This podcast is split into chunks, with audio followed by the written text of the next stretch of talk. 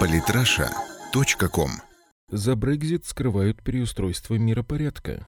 Евгений Радугин. До начала судьбоносного референдума о выходе Великобритании из Евросоюза осталось всего пару дней. События и политические заявления следуют с невероятной быстротой. В адрес Соединенного Королевства сегодня слышны очень жесткие заявления. От имени своего правительства и страны выступил глава МИД Люксембурга Жан Ассельборн, обвинив Дэвида Кэмерона в исторической ошибке за то, что тот вообще допустил организацию референдума. Теперь даже при сохранении Великобритании в составе Союза не будет решена проблема, проистекающая из негативного отношения британцев к Европейскому Союзу.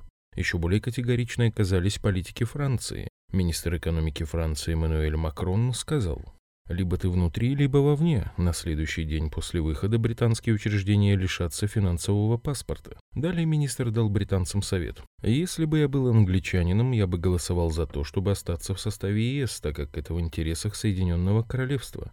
Брекзит будет означать гернсификацию Великобритании. Остров Гернси – коронное владение британской монархии, однако не являющееся частью Соединенного Королевства, которое будет маленькой, изолированной страной в мире на границе Европы. Буквально перед судьбоносным референдумом была убита депутат Палаты общин от лейбористской партии Джо Кокс, сторонница членства страны в ЕС. Это событие всколыхнуло общественность и усилило активность противников выхода. Трагическая случайность, которая была использована для консолидации и активизации противников Брекзит. Все эти события чередой летят на фоне неудовольствия главного чиновника референдума премьера Кэмерона. Решение о выходе из ЕС является необратимым и несет очень тяжелые последствия для британской экономики. Есть еще и заявление прессы о русском следе в этой истории. Самое интересное, что об этом общественно рассуждают вполне серьезно. Настолько, что председатель Комитета Госдумы по международным делам Алексей Пушков вынужден был объясниться в Твиттер. В Лондоне зря нагнетают страсти, Россия не выиграет и не проиграет в случае выхода Британии из ЕС. В Москве к этому чисто академический интерес. Похоже, Владимир Путин, отвечая международным новостным агентствам, задал самый правильный вопрос в этой ситуации. Он зачем это сделал? Устроил референдум. Вот цель какая, если он сам против? Владимир Путин.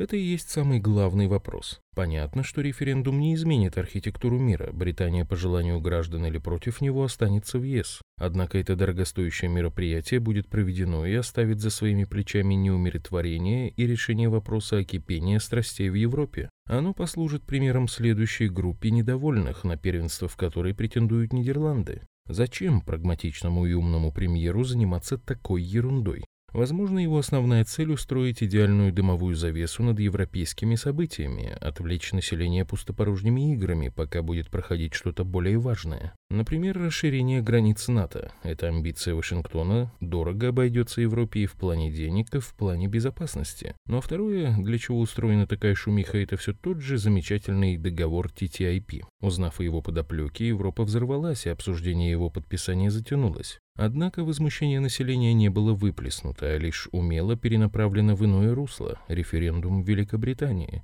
В это же русло уходит и борьба французов против изменения Трудового кодекса. Пока европейцы с упоением следят за развитием событий по ту сторону Ла-Манша, они пропускают то, от чего будет зависеть их жизнь и судьба будущих поколений завтра – изменение мировой архитектуры. Все события, которые сейчас проходят в Европе и которым не уделяют должного внимания, приведут к следующему. Изменение стратегического баланса между НАТО и остальным миром сделает Европу условным полем боя для соседей севера – Россия и юга, Иран и другие страны Ближнего Востока. Лидер РФ обращает внимание общественности, что в изменении баланса люди не чувствуют опасности. Окончательное принятие договора о TTIP разрушит национальные правительства и государственность этой части света, передаст ее экономику в руки транснациональных корпораций. Европа окончательно и бесповоротно утратит свой суверенитет и право голоса. Принятие нового трудового законодательства лишит основную часть населения социальной защиты и обречет ее всю жизнь работать только за кусок хлеба. Особенности новых законов лишают человека любой помощи, если у него есть работа хотя бы на час в день. Из-за страха голода он не может бросить такой заработок, а государство больше будет не обязано ему помогать. Именно так создается порочный круг. О сытой старости, социальной защите, бесплатных больницах нужно будет забыть. Что это, конец золотого века Европы? Нет, форматирование нового миропорядка, жестокого и бесцельного. Этот миропорядок будет направлен на узаконивание получения прибыли со всех живущих любыми способами. Скрытые условия TTIP гласят, что корпорация сможет получить свою прибыль, даже если поставить откровенно вредные продукты на пищевые рынки, а национальные правительства лишатся инструмента для защиты своего населения. Это опасно не только для отдельной страны, но и для человечества в целом. Ведь прибыль – только средство для развития гуманоидной формации, а не ее цель. Такая подмена установит полное и безраздельное господство транснациональных корпораций над миром, лишив людей любых моральных норм. Пока Европа следит за Англией и за дымовой завесой проекта Brexit, ее законы готовят поменять в угоду третьей стороне. Да и поведение Кэмерона, очевидно, из немотивированного превращается в исполнительное. Самые интересные статьи о политике и не только. Читайте и слушайте каждый день на сайте polytrasha.com.